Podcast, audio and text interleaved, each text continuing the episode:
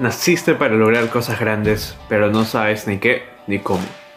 Para tu Yo del Futuro podcast nace como una propuesta para guiar a aquellos que están hambrientos por trascender en el mundo, pero no tienen un panorama real de cómo funciona esto.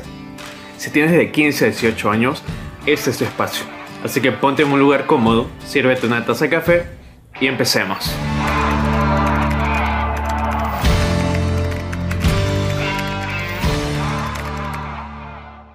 Tal a todos? Bienvenidos al podcast para tu Yo del Futuro.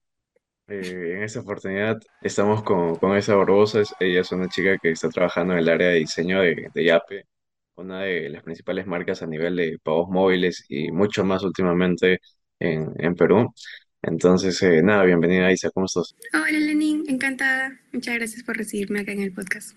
Genial. Entonces, eh, para empezar, Isa, me gustaría que hagas una pequeña presentación personal acerca de, de quién eres y qué es lo que haces actualmente, ¿no? Un poquito de tu trayectoria profesional, sobre todo. Dale. Eh, bueno, yo soy estudiante de Ingeniería Industrial dentro de la Universidad San Marcos y ya llevo alrededor de un año ya con experiencia laboral y mis últimos tres meses han sido dentro de la empresa YAPI. Dentro de, específicamente del sector diseño, pero específicamente dentro del área de Design Ops. Design Ops. ¿Puedes comentarnos un poquito qué, qué es eso o de qué trata? ¿Con qué se come? Eh, Design Ops es, en realidad es todo un modelo operativo nuevo que se está implementando en diferentes empresas. Hay muy poquitas empresas que la manejan aquí dentro de Perú. Pues estaba viendo algunos eh, videos y demás de personas que incentivaban el uso. Me parece que solamente lo tiene BBVA y algunas otras marcas dentro de Perú.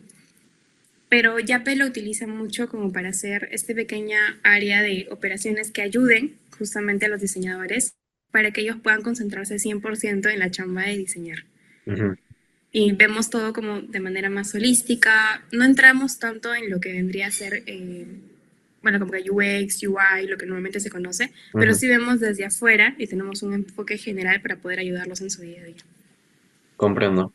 O sea, igual este podcast es para gente que, o bueno, chicos que están egresando a secundaria, como te decía, y están tratando de, de buscar opciones, ¿no? A nivel de desarrollo profesional, porque usualmente creo que se presentan eh, las clásicas opciones como arquitectura, medicina, derecho, pero si tú le dices, ¿por qué no estudias Design Ops?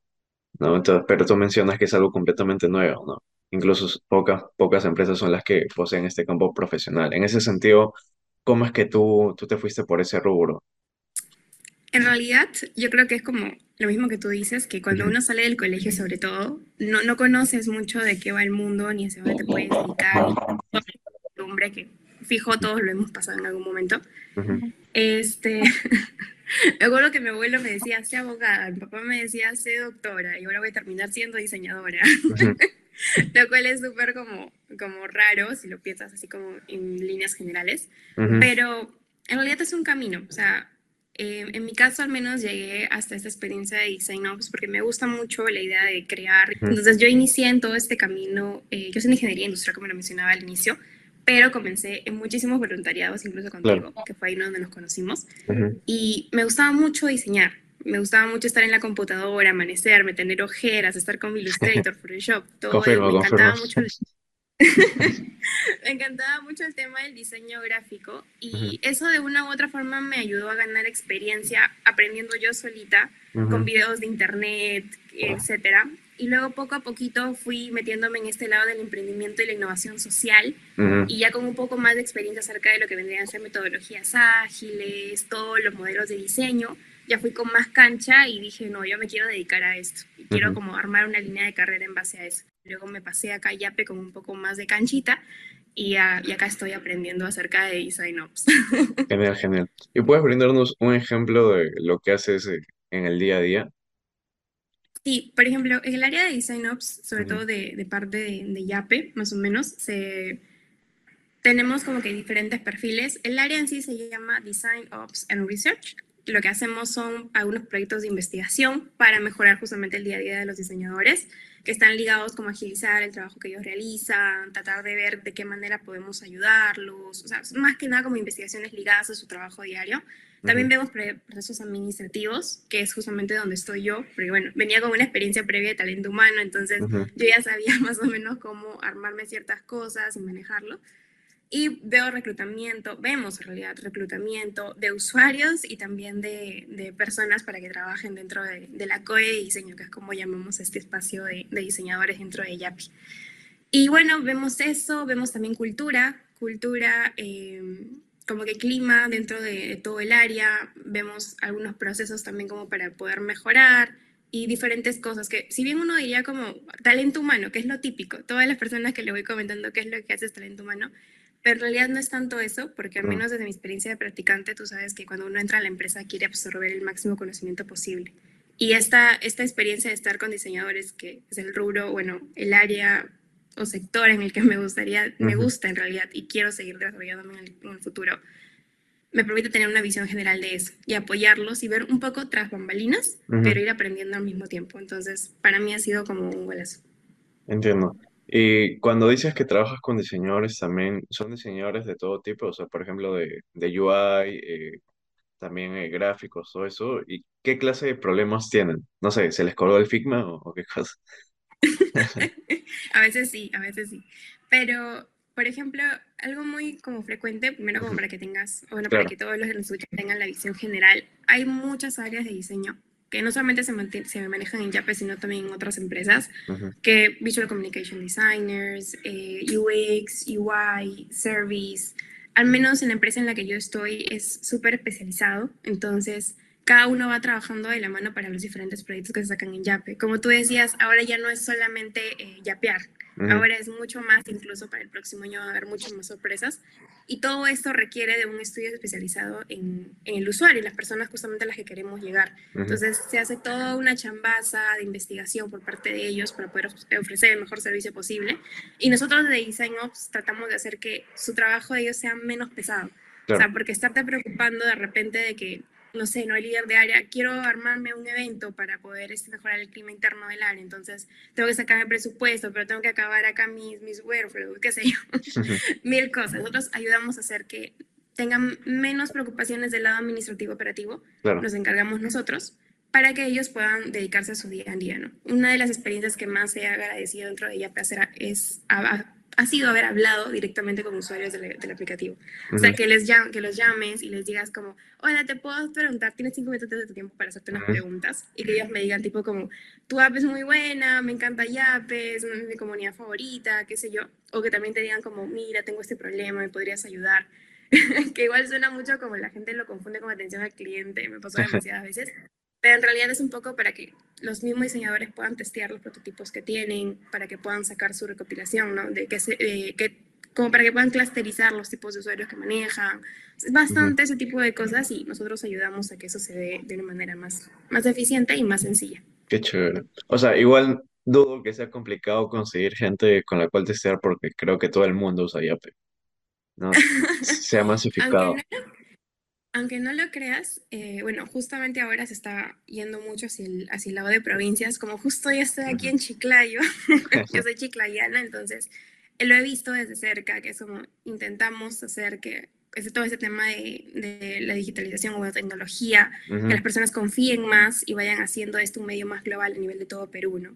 Que si bien es súper utilizado y, bien, y súper escuchado en Lima, a veces en provincias cuesta un poco más.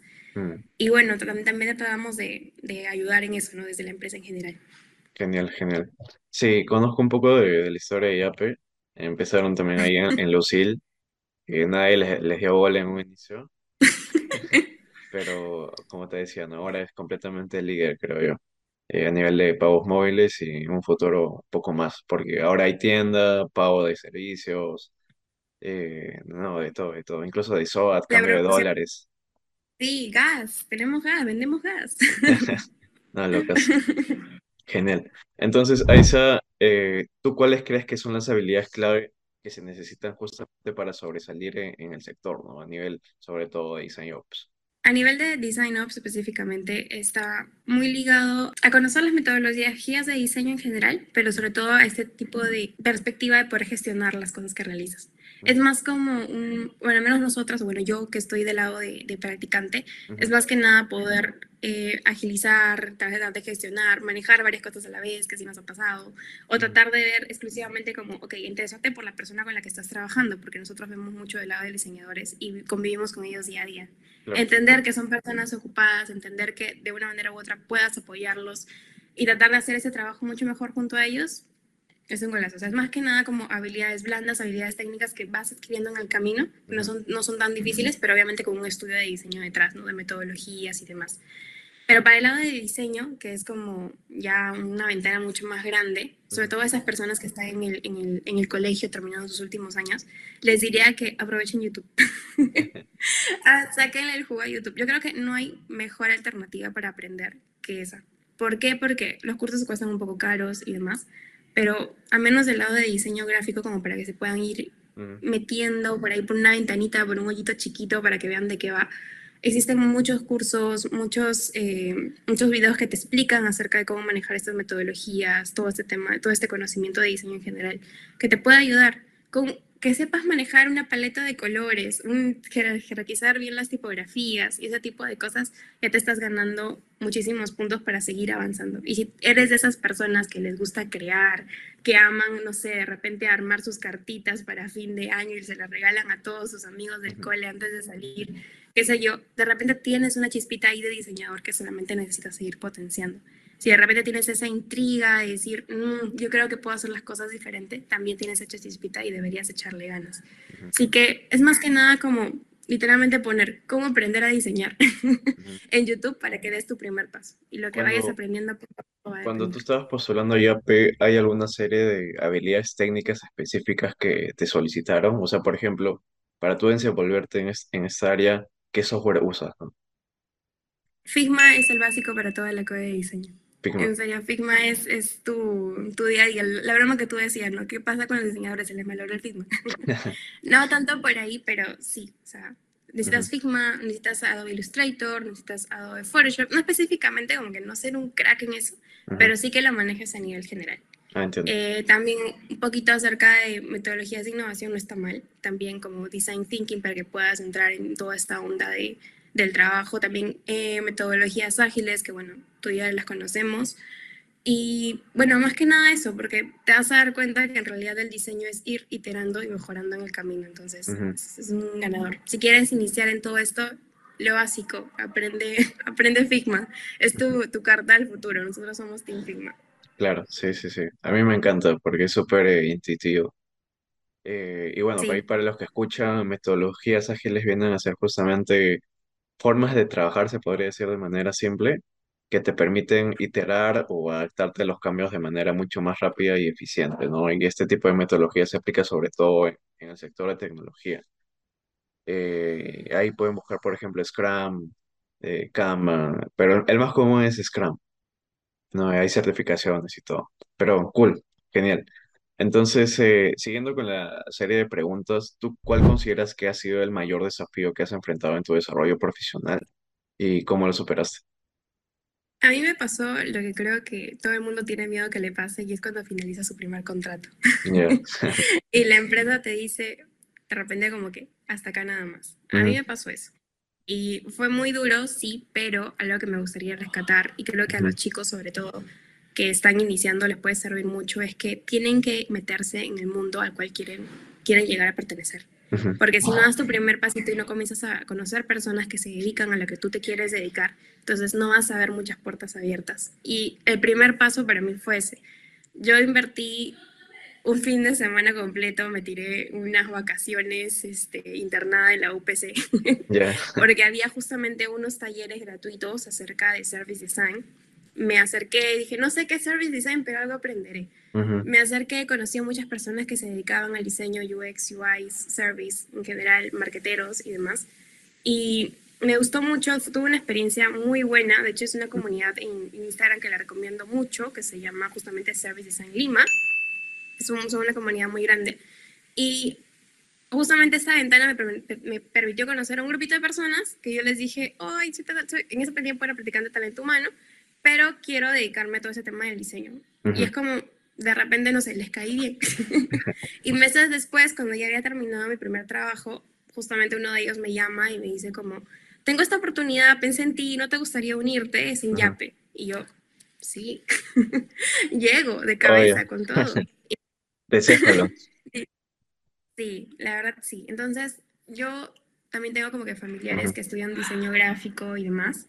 Y siempre les digo esto, o sea, puede ser que no seas un capo, no necesitas como manejar al 100% todas las herramientas, sobre todo cuando eres practicante o cuando estás en este, en este camino. Pero así como aprende algunas cosas básicas, ve experimentando en algunos proyectos y con eso lánzate a conocer personas, que eso es como que la herramienta que más te va a ayudar a seguir creciendo. Claro. Hoy, y lo que mencionas es clave, ¿no? La parte de networking. Justamente también lo hablábamos en, en el podcast pasado con, con Miguel Montoya y él mencionaba eso, ¿no? De que justamente en base a las, los lazos y conexiones que había realizado, sobre todo también en LinkedIn, es que pudo llegar a, donde está actualmente, ¿no? Entonces, ¿qué pasa si es que solamente te enfocas en, en estudiar nomás, eh? digamos, tener notas altas? Conseguir tu primera chamba ese, es más complicado. ¿No? En este caso, como mencionas, fue, fue clave ese contacto y asistir a este tipo de eventos. Y tratando de profundizar un poquito más en, en esa experiencia de- del rechazo, se podría decir, ¿no? Cuando te dijeron, no, ahí hasta aquí nomás, ¿tú cómo lo enfrentaste? ¿Cómo cómo lo sentiste? Es un poco duro, sobre todo cuando estás iniciando a nivel profesional. Es un poco como decir como, Dios mío, de repente no soy tan buena como esperaba. O sea, Claro. esas ideas, esos pensamientos suelen meterse en tu mente. Pero siempre es mantener la calma y, y saber que es tu primera, es la primera, es el primer intento, supongamos, o es el, o bueno, es, es una experiencia que quizás ya llegó a su fin o era el tiempo que tenías que permanecer en la empresa. Yo aprendí muchísimo en esa primera empresa, aprendí mucho en talento humano y también en diseño de producto porque también fue, fue mi última área ahí. Aprendí muchísimo de mis jefes, aprendí muchísimo de las personas que lideraban los, los, los equipos, me, aprendí a desarrollarme más como, como profesional, a tener más facilidad al hablar y demás, que es como un golazo. Entonces, sí fue duro, pero fue también decir como, ok, vale, ya, ya está, ya, ya pasó, se terminó. Entonces, ¿qué es lo que voy a seguir haciendo para que esto, número uno, no me vuelva a pasar? Y dos, también como para poder ver otras oportunidades en el camino. Y fue esto de no quedarme sentada, porque, o sea, muchas veces a veces nos, nos ponemos tristes y decimos como, ya no, voy a, voy a estudiar cuatro años más para ver qué sale. En mi caso no fue tanto así, fue más como sentarme y decir, ok, vamos a armar un CV bonito.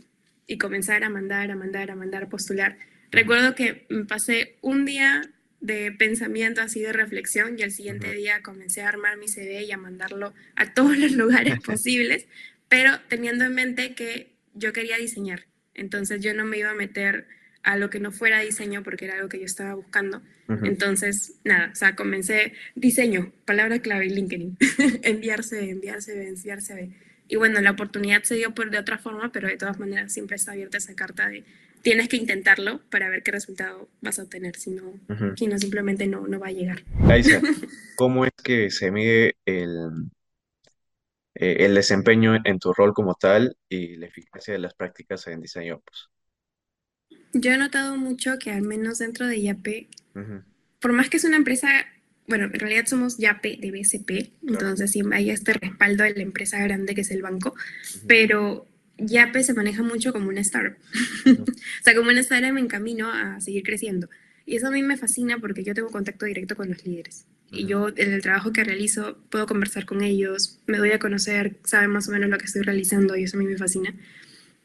Entonces, más que nada es, al menos desde nuestra área, que bueno, mi jefa también es, es un 10 de 10, la verdad. Entonces, me incentiva mucho a sacar diferentes iniciativas, los incentiva a todas las personas que tiene bajo su cargo a sacar diferentes iniciativas y con eso lo vas proponiendo y vas creciendo, ¿no?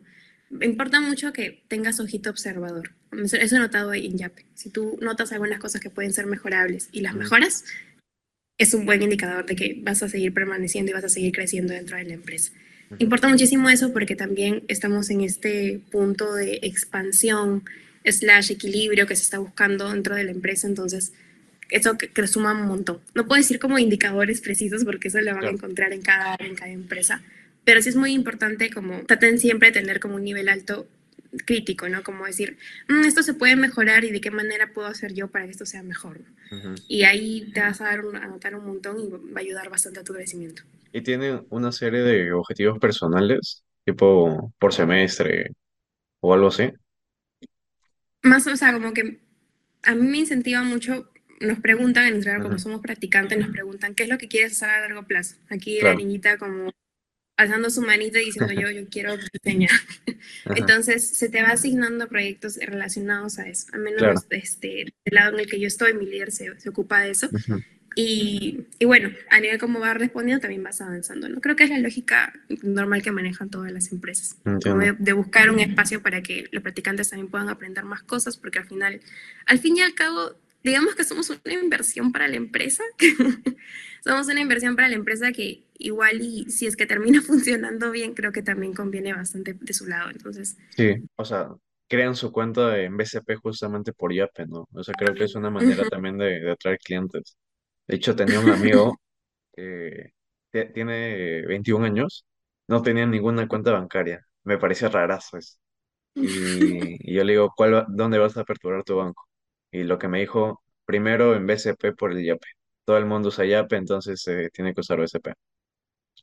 Eh, Estamos en el día a día. No sé, a nivel como, yo creo que cuando entras a trabajar una empresa, menos a mí, me importaba mucho sentir que tenía una repercusión en las personas. O sea, pues estaba sobre todo en, este, en esta búsqueda, igual todavía sigo en esta búsqueda porque ahorita es practicante, todavía tengo que seguir aprendiendo, pero para mí sí era muy importante saber que tenía un impacto en las personas. Y esto de ir en el sentada con una persona atrás que venía de, no me acuerdo la, provincia en sí, pero una persona de la sierra, que estaba hablando con su compañera al costado y le estaba contando, ah, pero allá no usamos mucho yape, y me daba unas ganas de voltear y decirle, ¿por qué? no, aquí en Lima e, es súper eh, extremo, creo una vez estaba por la Arcomar y había un señor que daba como que poesía por eh, limosnas. Y bueno, se nos acerca a mi grupito Claro, nos dice el poema y se quiere brindar una colaboración. Digo, no, amigo, no tengo efectivo. No te preocupes, aquí tengo Yape. Es como que, ¿cómo le dices que no? De alguna manera se abre puertas a, más oportunidades, por así decirlo, ¿no? Sí, es lo que La verdad que sí. Hay muchos proyectos que se van a lanzar a nivel de la empresa que en realidad van a impactar mucho más en la vida de todos los peruanos. Y es esto que siempre, que siempre mantenemos en la cabeza a las personas que trabajamos en Yape, y es que tenemos que ayudar a que el día a día de los peruanos fluya tratar de hacerlo mucho más llevadero, mucho más fácil y este y saber que uno contribuye a ese impacto, al menos desde mi parte, sonará como muy driver, ya me, ya me conoces, pero me gusta, o sea, me agrada bastante y creo que en ese lado por lo menos encontré un buen lugar para seguir aprendiendo. Genial, sí, porque una vida sin propósito es vacía prácticamente. eh, y Aisa, ¿cuáles tú consideras que son algunos mitos de, de tu chamba? Que no son ciertos, por así decirlo. ¿Qué hago talento humano? Lo, más básico. ¿Qué hago talento humano? O que janteo o un montón de cosas. O que soy gestionadora de eventos, pero como te decía, lo que hacemos es tratar de enfocarnos en el área de diseño, ver el trabajo, el día a día de los diseñadores, tratar de ayudarlos a que, su, a que esto mejore y ser como esta ala de soporte en la que ellos puedan contar y, decir como, ok, vale, eh, tengo esto, quiero poder hacerlo mejor de qué manera lo podemos hacer y nosotros entrar ahí como un respaldo, ¿no? En mi área, sobre todo, tengo como compañeras eh, que hacen investigaciones, como te comentaba, y también algunas que han estudiado diseño industrial como tal. Entonces es, es buenísimo, tienes diferentes perspectivas y al fin y al cabo estás dentro de todo este mundo y es lo que me suma. De hecho, tocas un punto muy interesante y algo que yo creo es que a nivel de empresas tecnológicas no importa tanto cuál es tu, tu grado en bachiller, o sea, tu carrera profesional, sino tal vez otro tipo de certificaciones y sobre todo tu experiencia, ¿no? ¿Eso aplica en Yape también? O sea, por ejemplo, ¿qué clase de, de puestos atípicos tú, tú has visto, ¿no? O sea, por ejemplo, no sé, un físico que está en el área de diseño, una vez extraña. Eso.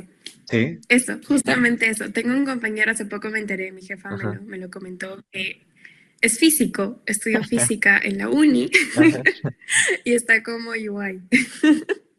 son casos raros, sí, son muy raros, pero también que a uno le dicen como, el límite lo pones tú. O sea, como no importa, a veces uno estudia una carrera, y esto creo que le pasa a la mayoría de personas, que justamente tu público, que es como, te lanzas a estudiar la carrera medicina, abogacía, porque no conoces otra cosa.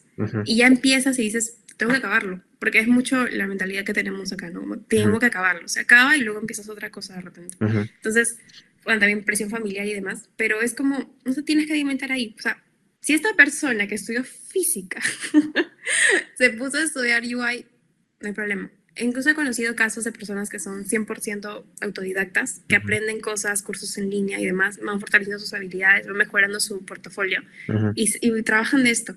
Sí, o sea, igual eh, yo creo que es erróneo que actualmente la sociedad te pida a los 16, 17 años que escojas una carrera profesional cuando no conoces nada del mundo como tal, ni siquiera sabes que te gusta. Y por eso pasa que muchas veces estás eh, a mitad de carrera y te das cuenta de que lo que estás estudiando no te gusta.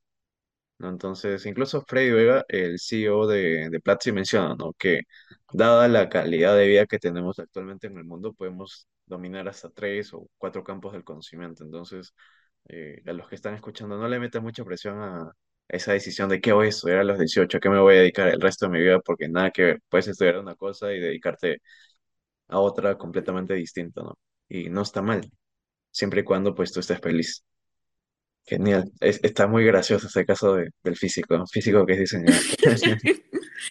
me, sorprende mucho que le hayas atinado a la primera, pero en realidad es eso. O sea, yo trabajo con periodistas también. O sea, tengo como esa línea porque son UX writers. Son personas geniales que han trabajado en comercio, que tienen mucha experiencia así, pero decidieron volcarse por el, por el mundo de la tecnología y hacen un trabajo increíble, la verdad, como esto lo voy a comentar, pero también es una línea de carrera, un chat conversacional. También es un chat que, que, te responde las preguntas. Eso también es una línea de carrera. O sea, mm, a veces pensamos, ¿no? Como, ay, esto lo debe hacer una persona que eh, debe ser wow, como nos llenamos la cabeza pensando, pero en realidad tienes que tratar de ver, investigar un poco que de hecho este consejo me lo hice tú hace mucho tiempo, que es como tienes que buscar lo que te gusta, investigar un poco más y te vas a dar cuenta que para lo que tú de repente o eres bueno o te gusta o te gustaría ser bueno en algo, lo vas a encontrar. Pero es como tienes que seguir ese caminito y atreverse, atreverse más que nada. Genial. Y Aisa, ¿tú qué consejo le darías a los jóvenes que escuchando este podcast han dicho esto de Design Ops me, me interesa bastante, ¿no? Como para que se desarrollen profesionalmente. ¿Qué consejo le darías? Yo diría que tienes que conocer cómo trabajar en equipo, más gestión de emociones, tratar de, llevar muy bien eso y comenzar a capacitarte. Pues hay, hay, de hecho una comunidad muy buena, que justamente la que te comentaba hace rato, que se llama Design Ops Latam, que si tienen interés en esto pueden conocer un poquito más allí. Y es, es increíble, o sea, poco a poco vas a ir creciendo, vas a ir conociendo más de este aspecto. Como mencionaba, son, son temas que te pueden ayudar mucho a ver el mundo del diseño desde otra perspectiva, quizás un poco, un poco más como la base que puedes llegar a seguir para seguir inculcándote todos esos temas de, diseño. Entonces creo que está buenísimo. Si despertamos la curiosidad en alguien, igual ya saben que pueden escribir por LinkedIn o donde sea, yo, yo encantada. Genial. Ahí la encuentran como Aisa Barbosa, ¿no es cierto? sí. Genial. Sí, y algo que, algo que yo siempre digo es que normal si eres introvertido, o sea, puedes serlo. Lo que no puede ser es ser tímido, porque eso te quita muchas oportunidades. Y en tu caso, en tu mismo caso lo has demostrado, ¿no? Fuiste a un evento, algunas personas pudieron haberse quedado calladas completamente solamente escuchando el contenido de la ponencia, pero en tu caso me imagino que empezaste a hablar, conocer a la gente de tu alrededor, ¿no? Y eh, obviamente eso generó recomendaciones. Este tema de ser, de ser como extrovertido en realidad a mí me pasaba mucho. Yo, todos hemos pasado por este camino de crecimiento. O sea, si tú entrevistabas a la chica de 16 años, que es como justamente muchos de los espectadores encontrarán, muy diferente a esta versión. Pero sí es como, eso es lo que vas desarrollando en el camino. O sea, si eres la típica chica que no puede ir ni al baño sola, no te preocupes, algún día te va a tocar ir sola al baño con tus amigas, para que te atrevas a dar ese primer paso. O sea, sí o sí va a pasar, sí o sí la vida se te va a presentar esa oportunidad. Y es más que nada cómo lo asumas y cómo vayas creciendo en el camino. Es, algo, a, a todo nos pasa, es, es, parte, es parte de... Y vas aprendiendo. Yo me acuerdo mucho que antes me costaba mucho escribir un correo.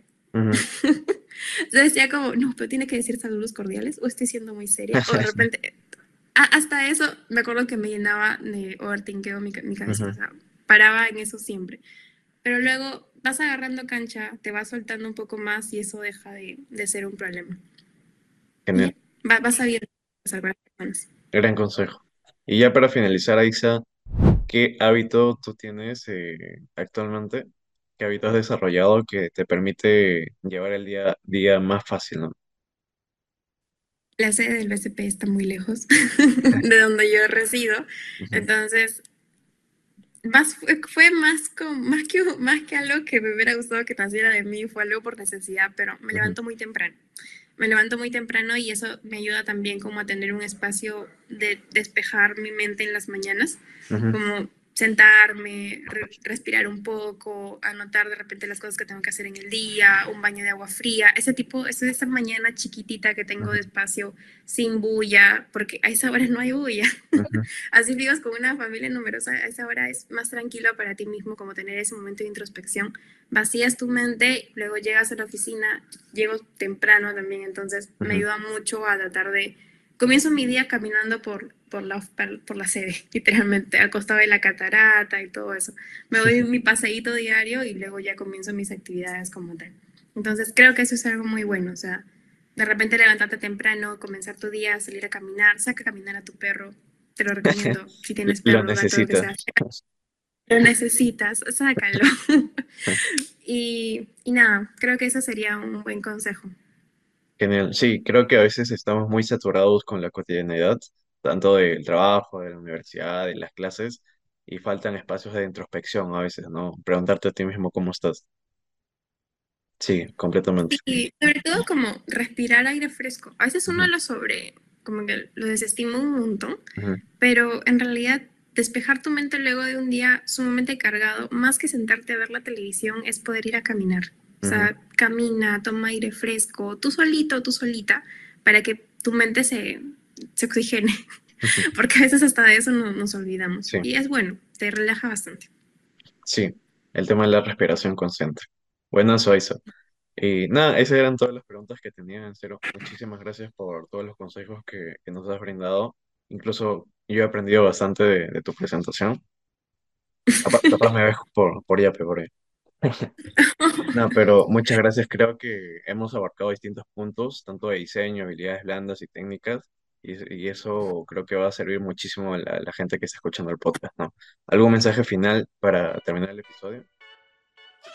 Nada, feliz año nuevo para todos, feliz 2024. Trázate buenas metas y, y nada, poquito a poquito el crecimiento está en ti. Genial. Muchas gracias, Aisa, y a todos los que nos han escuchado el día de hoy. Hasta la siguiente.